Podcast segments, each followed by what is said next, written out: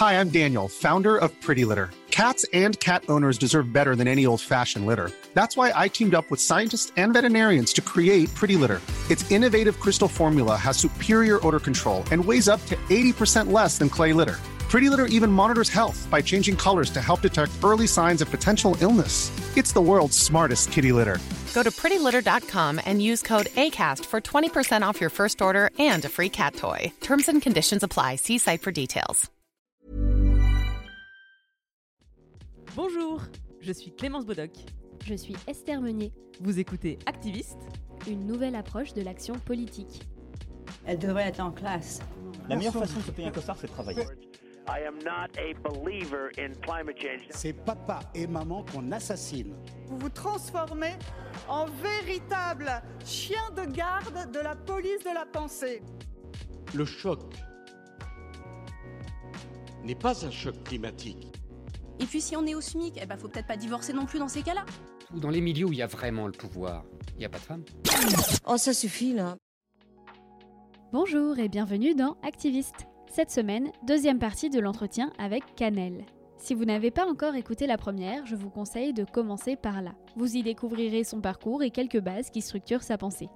Si c'est déjà fait, elle voulait apporter une petite correction au sujet de l'arnaque du commerce équitable en ce qui concerne entre autres les bananes.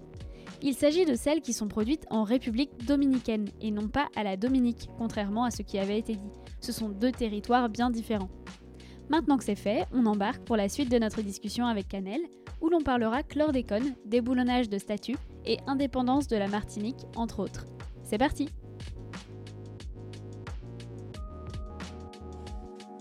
On a donc défriché un peu euh, la manière dont tu conçois le monde je voudrais qu'on s'attaque un peu plus en détail à certains sujets qui, ont donc été euh, abordés euh, comme ci, comme ça. Euh, tout à l'heure, je te demandais quel est le lien avec l'environnement, donc par rapport à la colonisation, etc. Et tu as mentionné le chlordécone. donc, sur ce sujet, à mon avis, ça peut valoir le coup de, s'attarder. Est-ce que tu pourrais expliquer ce qu'est le scandale du chlordécone? Alors. ouais, je sais, la, la, question est très vaste.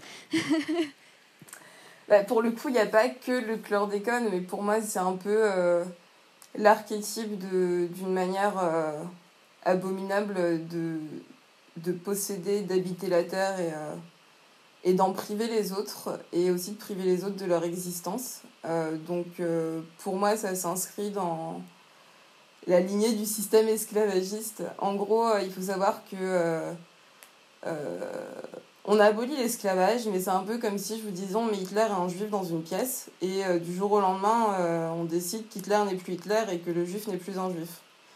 Je suis pas certaine que euh, la situation change réellement. C'est un peu la même chose pour le système esclavagiste, c'est-à-dire que du jour au lendemain, on a décidé que les maîtres seraient des patrons et que les esclaves seraient des ouvriers agricoles. En réalité, le système esclavagiste a perduré jusqu'à la fin du XXe siècle. Euh, puisque euh, il faut savoir que par exemple jusque dans les années 70-80 les ouvriers agricoles n'étaient pas euh, pleinement rémunérés pour leur travail. C'est-à-dire qu'on les payait à la tâche. donc on leur disait, voilà, il faut que tu chawaies 110 régimes de bananes sur la journée, mais en fait c'est une tâche qui est trop importante et qui ne permet pas de l'accomplir en une journée de travail. Donc du coup, le lendemain, tu travailles gratuitement pour la terminer à la fin de la semaine, quand tu vas chercher ta paye euh, dans la petite, euh, dans la petite boutique du béquet, à laquelle tu, tu, enfin, dans laquelle tu fais crédit puisque tu achètes des trucs à des prix usuraires. Du coup, en fait, euh, tu as vécu à crédit toute la semaine et ben, de fait, il te reste rien. Au-delà de ça, tu dois épandre des produits phytosanitaires à, à main nue, sans gants, sans masque, sans bottes. Et donc, du coup, ben, les ouvriers les ouvrières agricoles étaient nombreux à s'évanouir dans les champs, à finir à l'hôpital sous perfusion en réanimation. Et en 74, en février 74 notamment, euh, les ouvriers agricoles ont dénoncé cette utilisation euh, abusive et, criminelle pour le coup des produits phytosanitaires. Donc ça a été le premier cri d'alerte euh, lancé avant tous les rapports Kemarek, Snegarov qui ont été produits sur la contamination des eaux et, et des sols au chlordécone. Et euh, personne ne les a écoutés. On a continué à épandre des produits phytosanitaires quand même, y compris euh, le chlordécone. Et, euh, et j'ai oublié de, de, parler de la jeunesse du chlordécone en fait. Parce que du coup, je suis partie dans une explication hyper, bah pour, hyper pour large. Pour l'instant, c'était très clair. L'utilisation intensive des produits phytosanitaires. Première alerte en 74. le, le chlordécone, c'est quoi? C'est un, un pesticide?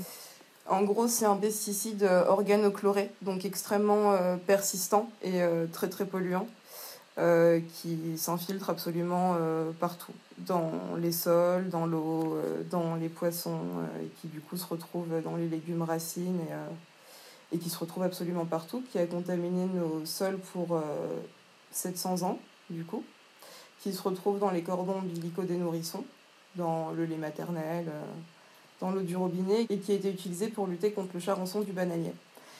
Euh, mais c'est un insecte. Euh, c'est ça, c'est un insecte euh, ravageur en gros qui s'attaque au bulbe du bananier, à son réseau racinaire et donc au moindre coup de vent, le bananier tombe puisque le bananier est une herbe géante avec un réseau racinaire assez, assez faible finalement. Et, et, en réalité, on dit que été pour lutter contre le charançon du bananier, mais je crois que c'est plus pour pallier aux problèmes inhérents à la monoculture finalement puisque la monoculture euh, induit la destruction euh, des biotopes et, des écosystèmes, donc euh, contribue à la prolifération des nuisibles. Et il faut savoir que par exemple dans les années 70, au niveau de l'IRFA, je crois, ou de l'IFAC de Côte d'Ivoire, des chercheurs ont mis en lumière le fait que la culture des bananiers avec les caféiers, ça suffisait à résoudre le problème du charançon, par exemple. Donc finalement, euh, il y avait des solutions alternatives hein, euh, à l'utilisation du chlordécone, mais c'est juste que dans le cadre du productivisme plantationnaire, euh, c'est plus, plus rentable. Et donc l'État français a, a, permis au béquet d'utiliser du chlordécone de manière massive en sachant pertinemment quels effets désastreux ça avait sur la santé humaine et, et sur, sur l'environnement, puisque c'est un, un, pesticide qui initialement était produit aux États-Unis et euh, qui a fait scandale, qui est à l'origine du plus gros scandale environnemental euh, euh du XXe siècle aux États-Unis, puisqu'il a conduit à la fermeture de l'usine d'Opwell en Virginie, avec une interdiction de, vente et, de commercialisation du chlordécone. Donc on parle quand même des États-Unis qui ne sont pas des références en matière de, protection de l'environnement et, des travailleurs ce qui a été aussi mis en lumière le fait que tous les travailleurs de l'usine étaient intoxiqués.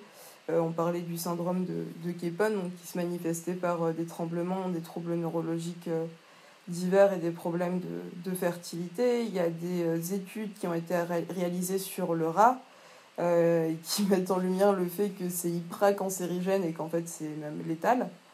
ça a été, il a été classé cancérogène probable par l'OMS en 1979. Et euh, en dépit de ça, en fait, de par un lobbyisme intensif, les béquets, notamment la famille Ayotte euh, et Yves ont pu euh, être les distributeurs exclusifs du chlordécone aux Antilles françaises. Mais le chlordécone, c'est vraiment pour moi l'étendard du colonialisme parce qu'il il a été testé en Côte d'Ivoire en 64. donc on fait du continent africain finalement un champ d'expérimentation avec tout ce que ça suppose. Euh, en 68, la commission des toxiques euh, décide de le classer au, au tableau de, de, catégorie A, donc euh, les produits toxiques et qu'on ne peut pas utiliser. en dépit de ça, finalement, le CIRAD de la Martinique commence à le tester en 68, alors même que la commission des toxiques n'était pas favorable à son utilisation et qu'il était déjà testé en Côte d'Ivoire. Et puis en 72, du coup, euh, c'est les premières autorisations provisoires de mise sur le marché. Et, euh, et puis euh, une succession de, de, dérogations, en fait. On et déroge au... 72 mis sur le marché, 74, tu disais, première alerte par les ouvriers eux-mêmes en Martinique. Le scandale aux États-Unis, c'était en quelle année environ, enfin quelle période? 75. Ok. À, à quel moment on décide d'arrêter du coup? Et pourquoi ça n'arrête pas en Martinique? Alors on décide de l'arrêter en 90 euh, sur le territoire euh, hexagonal, donc la France, mais en sachant euh, qu'il n'a pas été utilisé en France pour le coup. Et puis par une succession de, dérogations, justement, on l'utilise jusqu'en 93 officiellement, en tout cas aux Antilles, puisque encore aujourd'hui on trouve des stocks de chlordécone qui sont enfouis et qui sont comme neufs. Donc bon, voilà. Et puis de par différentes conversations que j'ai pu avoir au cours de cette année, enfin, je sais qu'il a été utilisé post, post-interdiction. Et finalement, ces autorisations successives, elles sont le fruit d'un lobbying intensif, alors tant de la part du lobby de, la banane, qui a ses entrées à Matignon, à l'Élysée, à Bruxelles et, euh, partout en soi, que euh, des députés bananes euh, qui, sont, qui sont et qui étaient les, les séides des béquets. Quoi. Et donc, du coup, c'est par une collusion d'intérêts publics privés et puis des histoires de copinage entre la classe politique et, et les maîtres esclavagistes de la Martinique. Je vais encore poser une question naïve insupportable, mais pourquoi c'est pas déjà un scandale d'État? Il faut poser la question au pouvoir français. Enfin, je veux dire, si ce scandale était survenu sur les territoires français, euh, ça fait bien longtemps que, que la situation serait, serait réglée. On, est quand même euh, les pionniers en matière de, de, cancer de la prostate. Pour ce qui est de, de l'endométriose, on a les cas les plus sévères ici. Avec, euh, enfin, vraiment, il y a, y, a, y a, une liste, mais longue comme trois fois mon bras, de, pathologies qui sont imputables directement au chlordécone. Mais en fait, euh, si l'État français ne fait rien, c'est parce que c'est aussi pour des considérations budgétaires. Ça impliquerait d'indemniser tout le monde. Ça impliquerait de euh, dépolluer euh, les sols.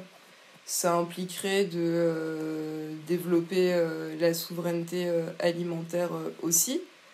Et la résilience alimentaire par la même, donc cultiver des produits qui seraient exempts de, de chlordécone. Et je c'est la colonialité du pouvoir qui s'exprime au travers de la gestion de ce scandale, en fait. C'est qu'on nous, on nous renie le droit d'être euh, d'être des victimes. Je connais des écologistes qui ont démonté des McDo pour beaucoup moins que ça. Où sont les écologistes sur ce, sur ce sujet du chlordécone? Ah, ça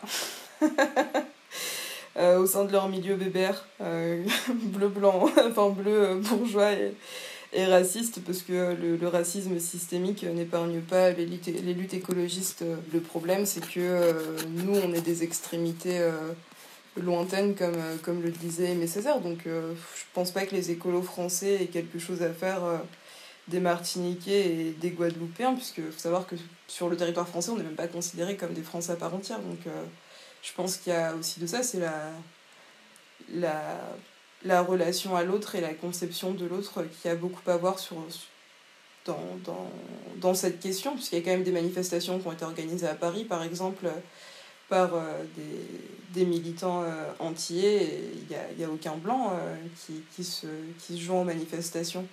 C'est un problème qui concerne les autres et qui ne concerne pas les Français. L'écologie française, elle est hyper, est hyper eurocentrée et, et ethnocentrée, quoi. Enfin, l'écologie occidentale de manière plus générale.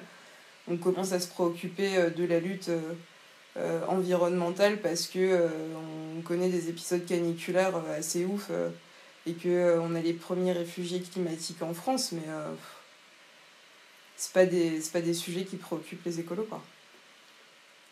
Je hoche la tête pour les gens qui écoutent, voilà. car je suis vraiment d'accord avec ce que tu viens de dire. J'ai une question euh, sur euh, ce que tu viens de dire, parce que tu as, décrit donc, euh, tout ce qu'il faudrait changer ou arrêter, ou enfin les raisons pour lesquelles c'est pas un scandale. Est-ce que l'une des raisons, c'est aussi peut-être qu'en fait la culture intensive de la banane avec d'autres produits phytosanitaires ou les mêmes, comme tu viens de le dire, euh, se, se, poursuit en fait. J'avais lu, chez toi d'ailleurs, euh, que typiquement il y a des fongicides qui ont été interdits en 2011 en métropole contre seulement 2014 en Martinique. Je me dis s'il y avait des choses qui étaient aussi récentes, il y en a probablement d'autres. Euh... ouais, dans, dans, dans, la canne à sucre, la Sulox est interdit au sein du, du territoire de l'Union européenne depuis 2018, mais il est encore autorisé ici, par exemple. Donc en fait, c'est un système euh, dérogatoire hein, qui, qui, je vais pas dire qui régit nos vies, mais qui pourrit nos vies, qui les phagocyte. Et euh, effectivement, en 2011, euh, l'épandage aérien des fongicides a été interdit sur le, territoire de l'Union européenne, mais jusqu'en 2014, ils avaient lieu en Martinique. Mais il faut savoir que les, les bananeraies, en fait, elles sont elles sont accolées à des habitations. Ou par exemple, comme le, quartier euh, d'ouvriers agricoles de Beauchette, ils vivent à l'intérieur même de la plantation. Donc c'est-à-dire que quand on épand euh, les fongicides par voie aérienne, on les épand aussi sur les travailleurs qui sont à l'intérieur même des bananeries et puis sur les habitations qui sont à côté.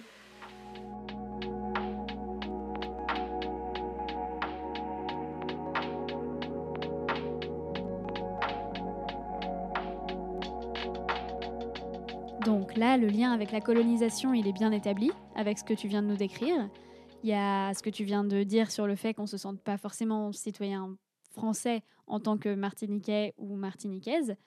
C'est quoi ta position vis-à-vis de ce qu'on appelle l'autodétermination des peuples? Euh, Ta position par rapport au fait que la Martinique soit un département français?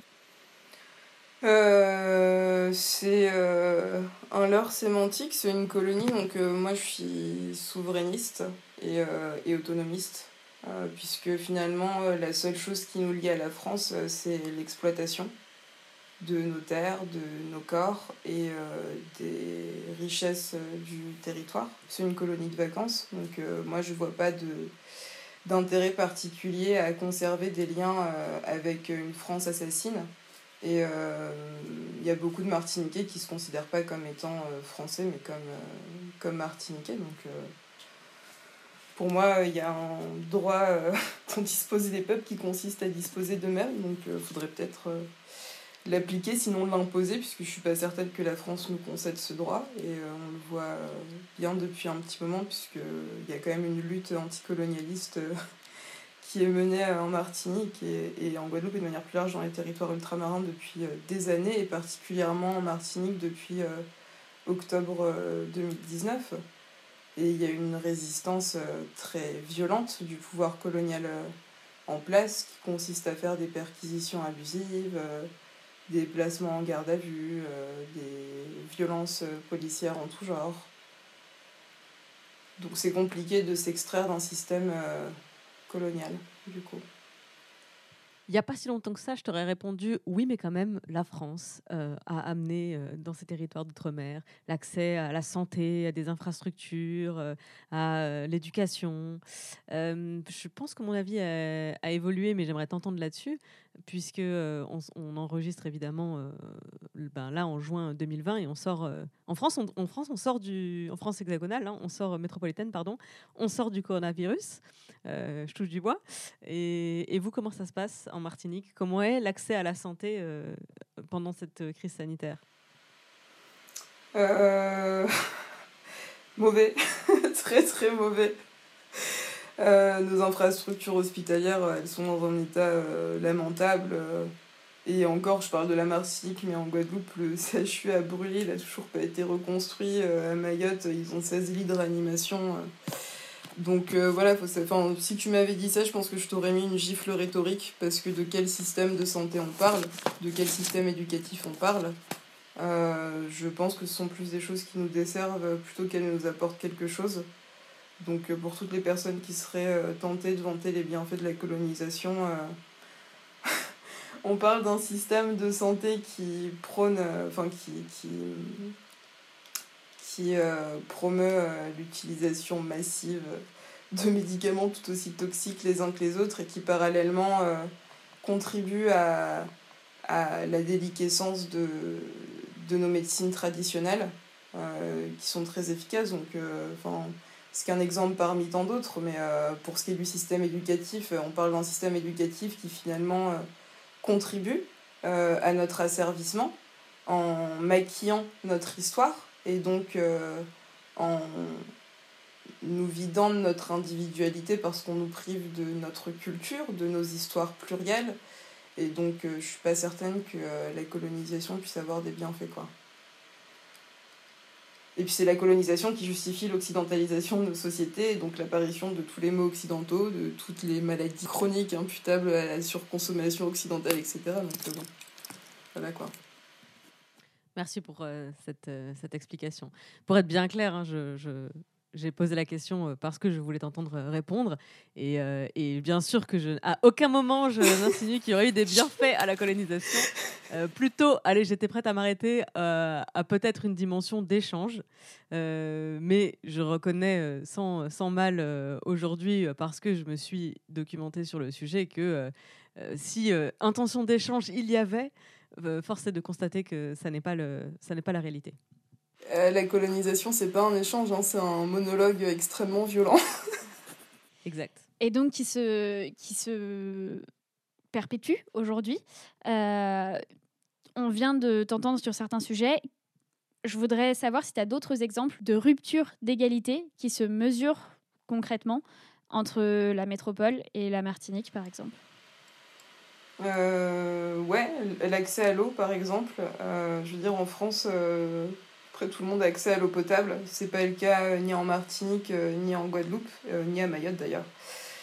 Euh, en Martinique, il faut savoir que, comme euh, je le disais, euh, la culture bananière consomme beaucoup, beaucoup, beaucoup, beaucoup d'eau puisqu'elle s'étend sur l'ensemble du territoire. Enfin, c'est vraiment une plantation géante qui est subdivisée entre canne à sucre et banane, la Martinique. Et, euh, et donc, euh, ça implique une, consommation- d'eau euh, vraiment massive. Et parallèlement à ça, on a plus de 100 000 Martiniquais qui sont privés d'accès à l'eau potable aujourd'hui. Alors, soit temporairement, soit de manière permanente depuis trois mois. Et ça se reproduit à chaque période de carême, donc à chaque période de sécheresse. Et ce qu'on a eu pour habitude de nous dire, c'est que voilà, c'était imputable à la sécheresse et donc au carême et donc à la diminution des ressources en eau. Puis on a fini par savoir que c'était du fait d'une caisse, d'une cana- d'une canalisation euh, qui se trouve euh, au Lorrain, donc dans le nord de l'île, et qui vise à approvisionner justement le centre et le sud de l'île. Et il se trouve qu'en fait, en 2009, il y a eu un glissement de terrain sur l'exploitation agricole de Bernard Bali, qui est un béquet, donc un descendant de maîtres esclavagistes. Et euh, il y avait une canalisation, donc qui a cassé. Et euh, de fait, Bernard Bali n'a pas trouvé meilleure idée que de poursuivre euh, le- l'ex-conseil général parce qu'il estimait que de terrain lui était imputable. Donc du coup, il a saisi le tribunal administratif qui l'a débouté et il a fini par demander une indemnisation à hauteur de 2 millions d'euros pour le préjudice subi. Euh, le conseil général a entrepris des négociations avec lui pour procéder aux réparations parce que c'est quand même embêtant quand une partie de l'île est privée d'eau. Et euh, finalement, euh, ce monsieur, tout aussi euh, qu'égoïste qu'il soit, a refusé. Donc ça a été très compliqué. Finalement, il y a eu une première entente, et là je mets de grosses guillemets. Euh, donc il a permis que les travaux puissent être réalisés, mais finalement il a fini par rétro-pédaler, alors qu'on avait déjà accompli pour 946 000 euros de travaux. La perte, elle se chiffre à 392 000 euros pour euh, la collectivité territoriale de la Martinique. Et euh, au bout du compte, finalement, au bout d'un moment, on lui concède un chèque de 92 000 euros pour qu'il arrête de faire du zèle et qu'il laisse euh, du coup euh, le, Conseil général euh, assurer l'accès à l'eau à l'ensemble de la population. Et donc ça fait 11 ans que ce dossier dure, ça fait 11 ans qu'on n'en est toujours pas sorti. L'un des élus a décidé de, contourner ce, ce problème qui est Bernard Bali en contournant euh, littéralement euh, son terrain et donc euh, là les, travaux se chiffraient à 5 millions d'euros donc c'est pas entendable non plus. Et puis là dernièrement, donc la semaine passée, les élus ont voté une enveloppe budgétaire de 225 000 euros au profit de Bernard Bali. Alors, un, pour qu'il abandonne les poursuites, qui en plus sont illégitimes puisque normalement et abusifs, puisqu'il aurait dû se retourner vers son assureur. Et, euh, et pour le rachat de son terrain, qui normalement coûte 15 000 euros, selon le barème légal. Tout en sachant qu'on lui avait déjà donné 92 000 euros en 2013. Euh, ça, pour moi, c'est euh, au même titre que le chlordécone, et qui, qui fait partie de ce dossier en plus, l'archétype du système colonial. Parce que le glissement de terrain, il est dû à des pratiques culturelles inadaptées, à savoir la banane. Donc, qui contribue à l'érosion des sols. Et donc, on a ce glissement de terrain qui est imputable à la monoculture de la banane coloniale, qui en plus de ça, euh, ben, ont grassement contribué à, la pollution de, de, nos corps et de nos terres, et de notre eau, du robinet, qui elle aussi est contaminée au chlordécone, eau à laquelle on ne peut pas avoir accès, parce que ce descendant de maître esclavagiste qui est exploitant de bananes refuse qu'on procède aux travaux sur son terrain.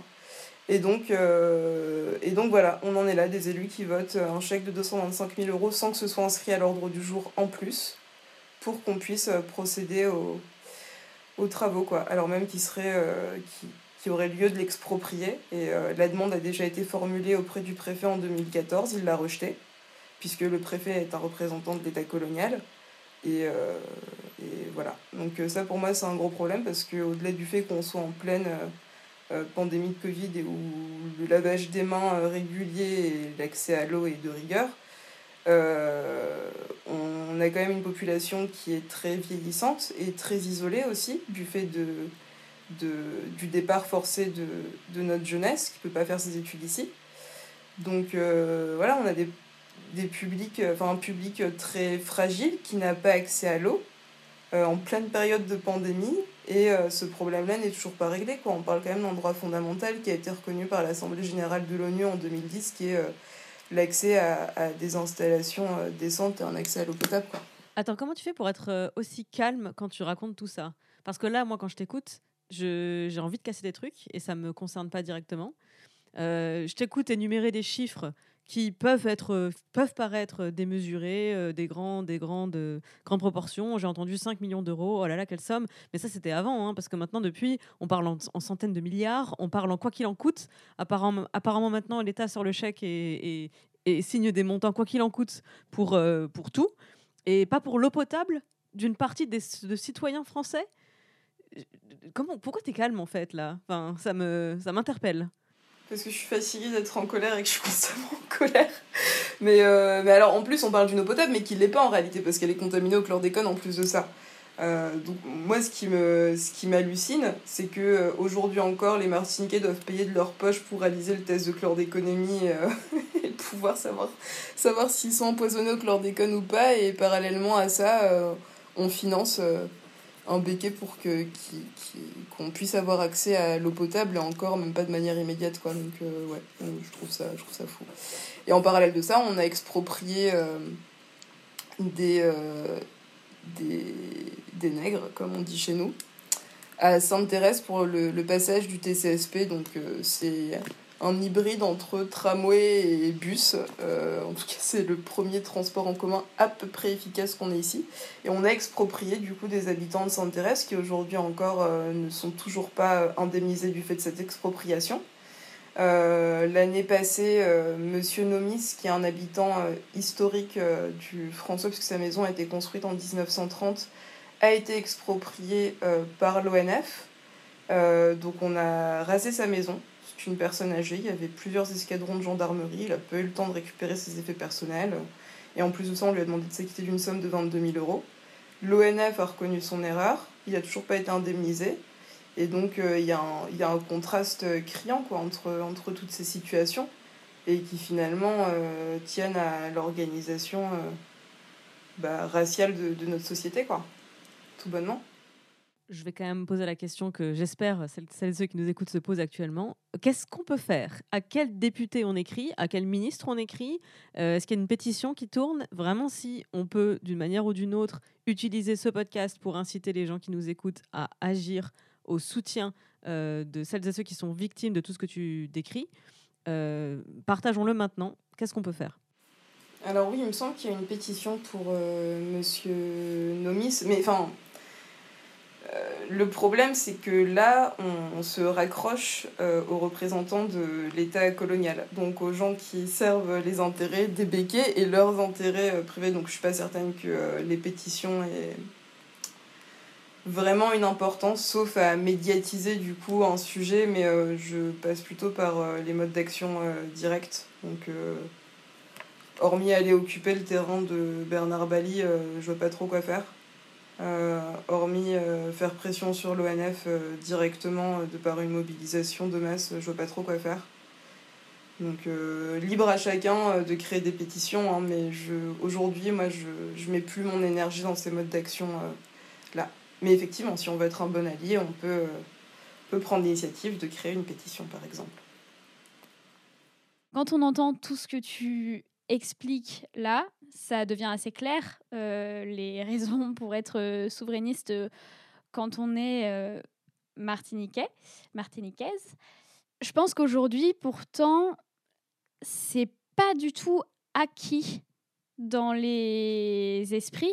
J'ai l'impression qu'on appartient un peu aux, Français. Ça les met dans une situation confortable quand on parle d'indépendance. Ça les dérange alors que ça les concerne pas finalement puisqu'on vit à 8000 km d'eux. Donc, euh, Parce que je pense que beaucoup de personnes se disent mais attends, euh, mais de toute façon, euh, ces personnes-là, elles ont choisi de rester françaises. On leur a donné la possibilité à un moment. Qu'est-ce que tu réponds à ces arguments-là?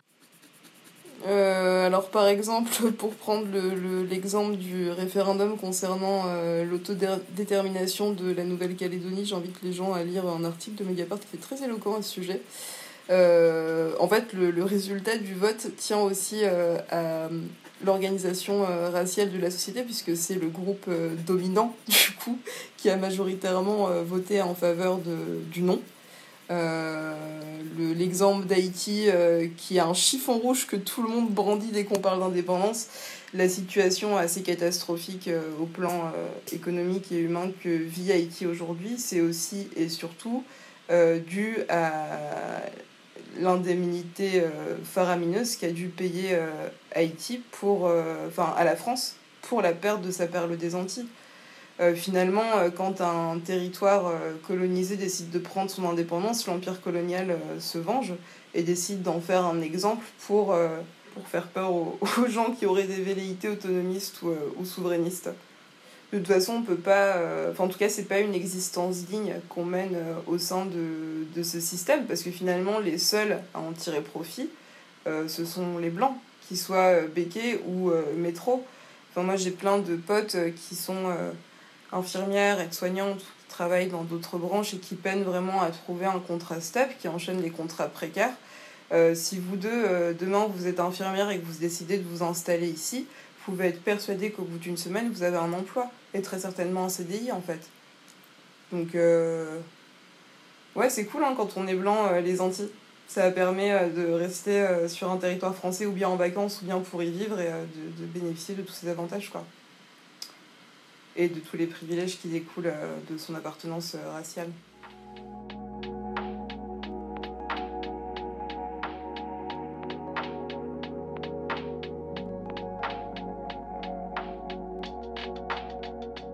Aujourd'hui, est-ce que tu saurais décrire quelle forme prend ton activisme? On a commencé à en parler euh, tout à l'heure et puis j'ai dévié la conversation.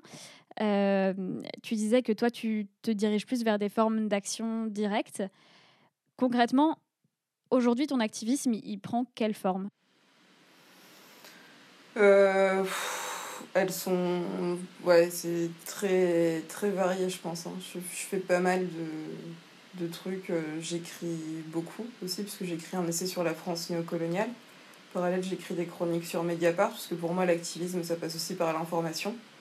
Euh, le travail de conscientisation, euh, il est pour moi primordial. On peut enfin, on peut rien faire si on n'a pas cette base, en tout cas à mon sens. Et, puis ensuite, oui, par des, des modes d'action directs, donc le travail associatif, par exemple. Donc, je suis chargée de communication du collectif des ouvriers empoisonnés par les pesticides.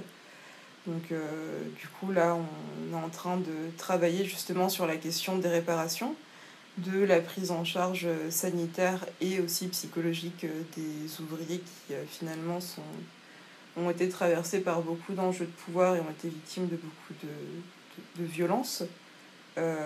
et finalement la négation de notre statut de victime aujourd'hui c'est encore une autre forme de violence et surtout du leur puisque ces gens-là ont été en première ligne pour le coup.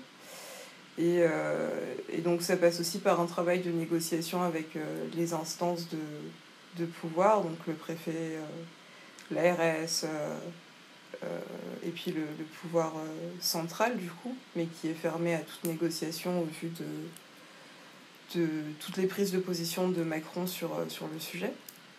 Ça passe aussi par des blocages de supermarchés avec, qui appartiennent au, au, au Béquet pour le coup. Hein. Euh, avec les militants RVN, donc Rouge Venouet. et, euh, et puis, euh, et puis d'autres, choses. Quoi. À propos des articles que tu écris sur Mediapart, j'avais lu effectivement euh, un de tes billets sur euh, le déboulonnage des statues. Et puis, euh, il y a pas. euh, C'était quand c'était dimanche soir, euh, l'allocution présidentielle. Il n'a pas dit un truc euh, La France ne déboulonnera aucune statue?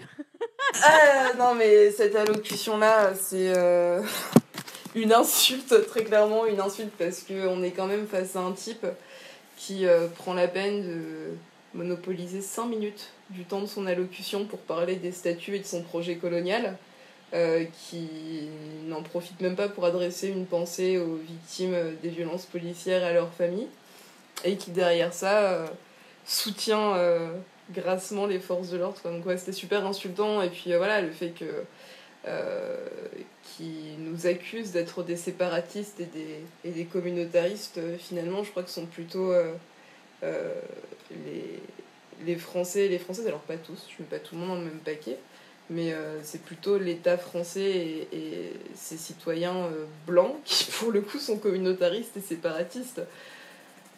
Il y a beaucoup d'entre-soi blancs dans toutes les strates de la société, euh, avec euh, très peu de, de minorités divisibles, surtout dans les instances de pouvoir. Ça, c'est du communautarisme, ça, c'est du séparatisme.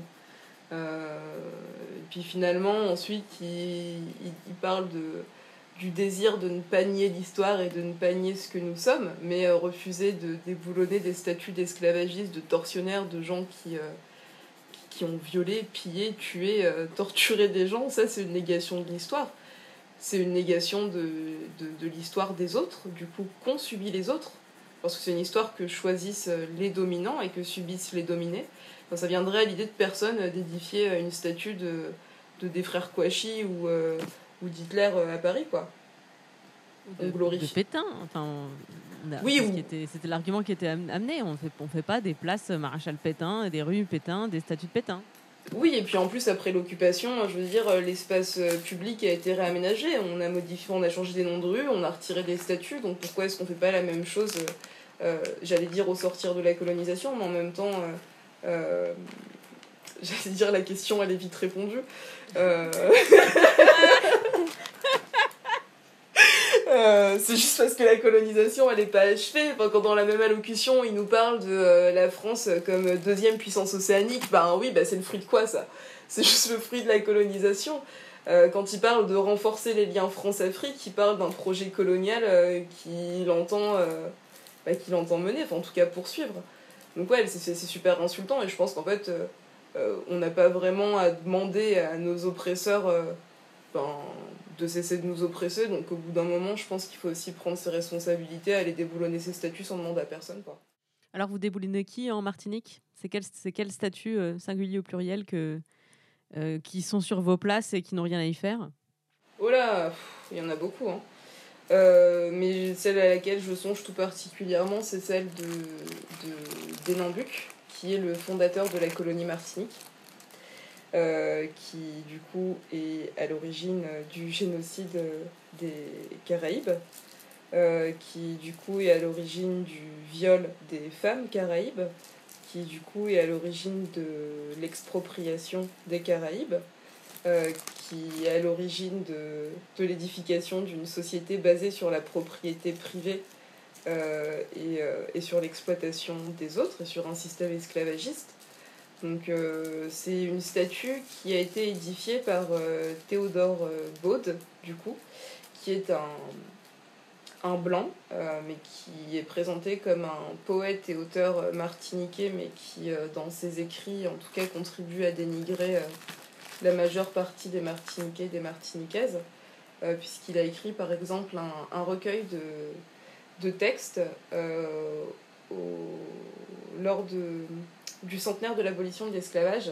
C'est des textes qui sont euh, profondément racistes, qui romancent l'esclavage et, le système colonialiste. Donc c'est cette personne qui prend l'initiative en 1931 de, d'édifier une statue à la gloire de Denambuc, euh, avec une plaque qui indique fondateur de la puissance française aux Antilles. Ouais, ce qui en dit euh, assez long finalement. Et en 1935, euh, cette statue est installée sur la savane à Fort-de-France, qui finalement est le, chef-lieu de, la Martinique. Et donc c'est hyper violent, je trouve, que de passer bah, devant un symbole hautement colonial. Quoi. C'est la, la quintessence du symbole colonial pour moi. Et finalement, quand on passe à côté de lui, on se rend compte que notre genèse, euh, c'est la colonisation et le système esclavagiste et, euh, et le génocide des, Amérindiens. Donc, euh, c'est pas un livre d'histoire, une statue, c'est un symbole de pouvoir, c'est un instrument de domination qui sert à promouvoir une certaine vision du monde et, et de l'histoire, et donc ça n'a rien à faire là. Et quand on discute avec Didier Laguerre, qui est le maire de Fort-de-France, son discours est ponctué de si, de mais, de peut-être, il faut réfléchir, il faut voir, il faut interroger la population, non en fait. Et, euh, et en fait, euh, c'est aussi ça euh, les, les méfaits de la colonisation, c'est l'aliénation. Parce que Didier Laguerre est un noir et quand on est afro-descendant, pour moi, on ne peut pas accepter la présence de ces symboles hautement violents dans l'espace public. Leur place, elle est dans un musée, à la limite, pour justement, enfin, dans, un, dans, dans, une vraie démarche pédagogique, parce que finalement, on ne sait pas qui il est, ce type puisque la plaque a été retirée, il y a de nombreuses manifestations qui ont été faites, il a été tagué à de multiples reprises, et en plus il est repeint à chaque fois par la mairie de Fort-de-France. Euh, donc c'est euh, ouais, c'est assez, hallucinant finalement. Puis euh, mettre une plaque commémorative, enfin commémorative, une plaque explicative, je vois pas ce qu'on peut mettre dessus, hormis colon, esclavagiste, génocidaire, violeur, pilleur, donc c'est encore plus violent quoi, donc faut juste les retirer ces statues en fait. Mais encore une fois, enfin, je, je, suis désolée de poser des questions naïves, mais je t'écoute, je t'écoute expliquer toute cette histoire. C'est quoi les arguments de la partie adverse, entre guillemets? Enfin, c'est, euh, c'est justifié comment? Enfin, tu vois, quand on, avait tout un débat sur euh, Polanski séparer l'homme de l'artiste, euh, il y avait des arguments. Voilà, il y a, y, a, des gens qui, qui ont des arguments au soutien de l'homme et de l'artiste. Mais, mais là, je, je, ne les vois pas, les arguments. En fait, je ne comprends pas, du coup, euh, encore une fois, qu'est-ce qui bloque le, le travail de mémoire euh, L'aliénation et euh, la peur du, du quand dira-t-on aussi et de quand dira le pouvoir central qui, euh, du coup, a affiché sa position dans sa dernière allocution. je... Parce que Didier Laguerre est un maire qui se présente comme étant un autonomiste, Bon, alors à mon avis, son idéologie politique, elle à des kilomètres de la pratique, si tant est qu'il soit réellement autonomiste au vu de ses positions. Mais ce qui nous est opposé comme argument, c'est le fait que.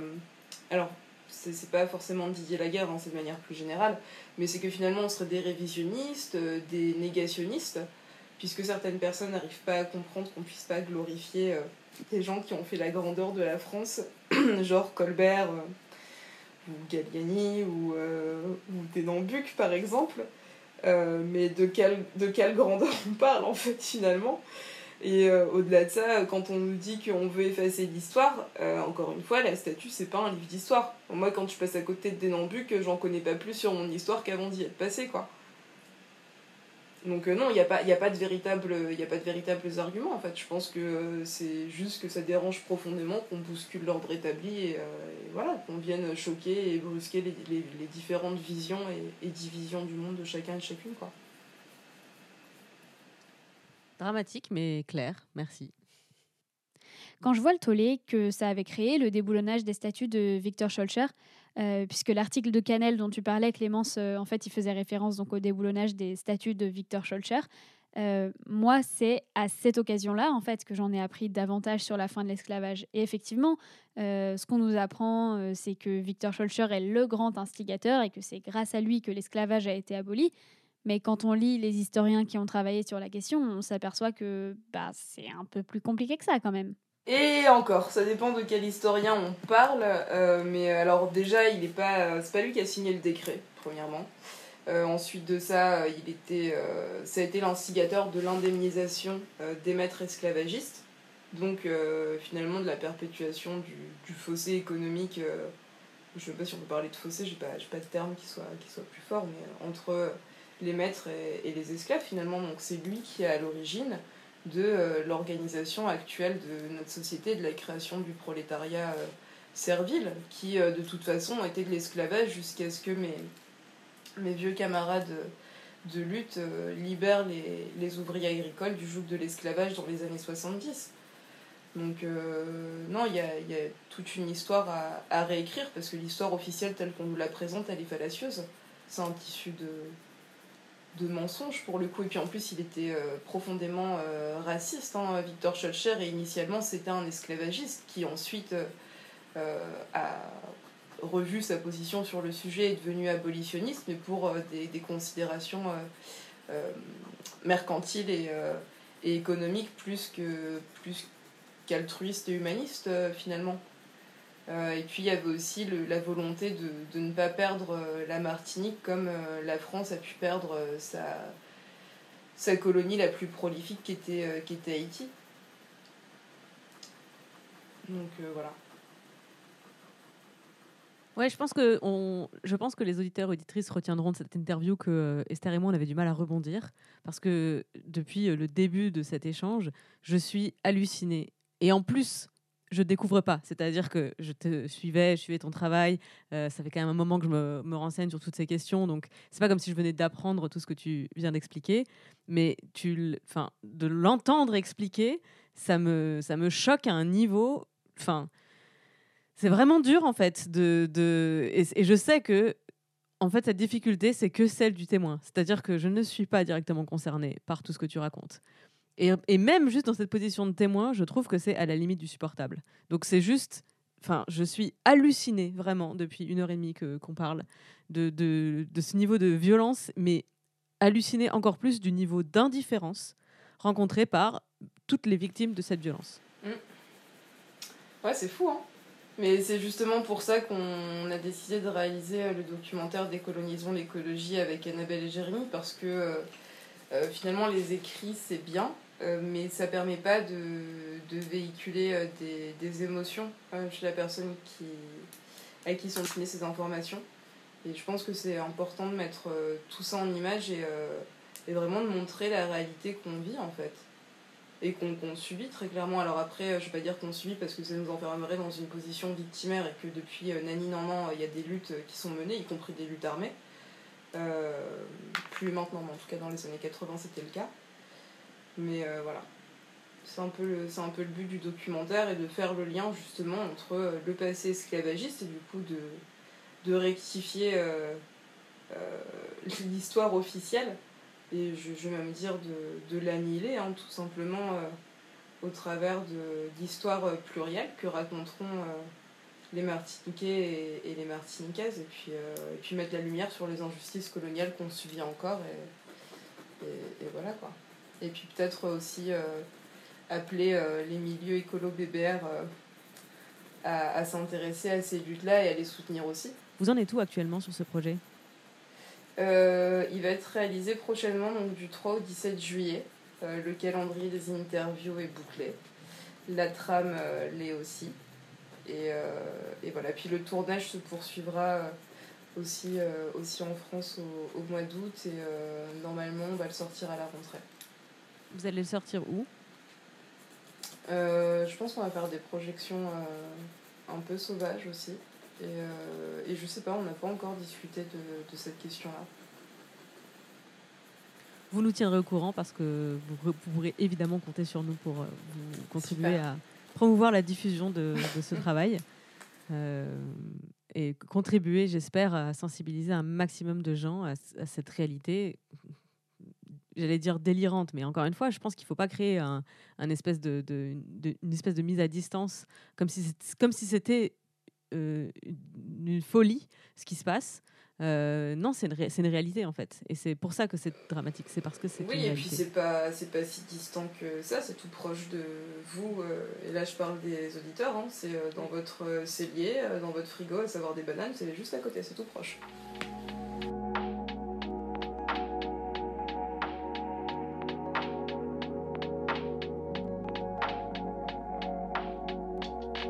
Tout à l'heure, tu parlais de la, fatigue. T'expliquais que si tu étais aussi calme alors que tu prends le temps de nous expliquer donc toute cette histoire, tout ce vécu, toute cette violence, euh, est-ce que parfois tu as envie de baisser les bras Quand la fatigue est trop forte, comment tu gères?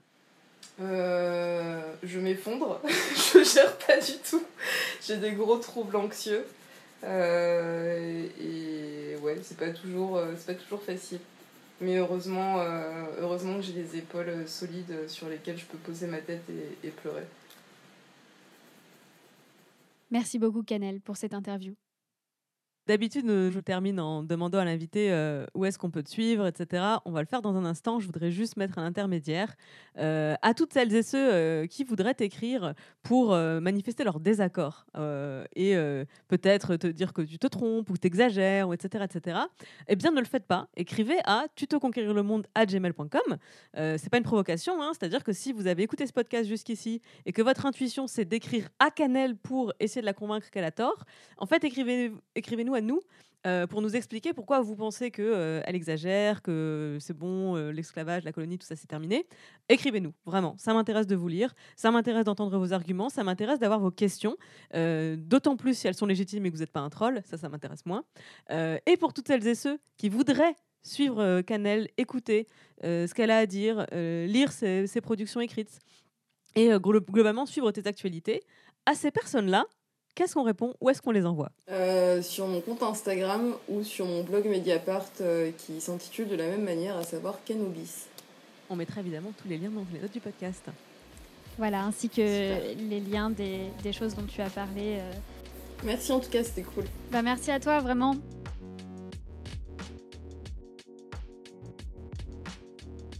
C'est terminé pour ces deux épisodes avec Canel. Vous l'aurez compris, on a divisé son interview en deux parce qu'elle était à la fois très longue et dense. On ne voulait pas la couper parce que cette parole mérite d'être entendue en intégralité. Elle est un tout construit. N'hésitez pas à partager ces deux épisodes, c'est comme ça que vous donnerez de la voix à Canel. Et si vous aussi vous êtes activiste, n'hésitez pas à nous écrire sur tutoconquérirlemonde à gmail.com pour nous parler de votre projet. Prenez soin de vous et à la semaine prochaine.